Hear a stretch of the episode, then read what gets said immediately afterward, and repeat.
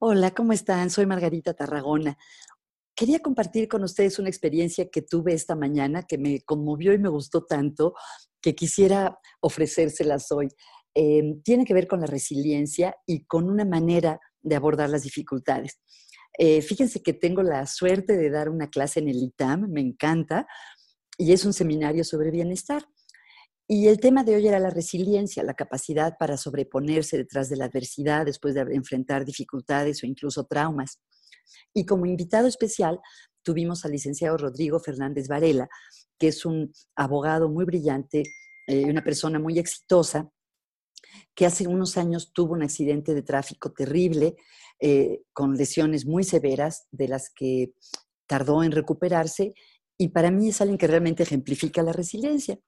Y cuando hablaba con los alumnos, con los muchachos de licenciatura, eh, compartió una cosa que me encantó.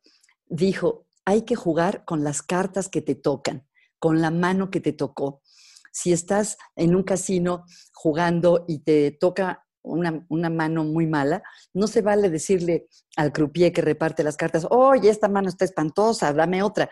Hay que jugar con las que te tocan y hay que aceptar las cosas como son, lo que son, y no, no vale de nada pensar, ay, pero si me hubiera tocado un pócar de haces, pues no, no te tocó, ¿qué haces con lo que tienes? Me impactó mucho y creo que en esta época de coronavirus es especialmente útil esta idea, que tenemos que jugar las cartas que nos tocaron. Y él dice que cada día tenemos una nueva mano de cartas y hay que jugar esa. Y creo que puede inspirarnos para jugar lo mejor que podamos lo que nos toca vivir cada día. Gracias, Rodrigo.